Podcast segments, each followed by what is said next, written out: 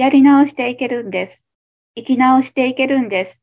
本当にその思いがあるならば、そして素直にそうしていこうと思うならば、その思いは減少化していきます。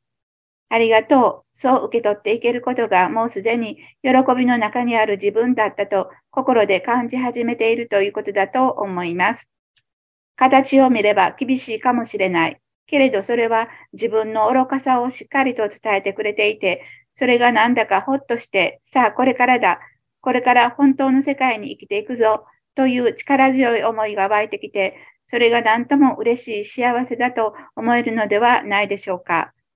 肉で肉として苦しみの中を生きてきた心に、ようやくその方向を変えて、自分復活をしていこうと思いが広がっていくのだから、幸せでないはずはありません。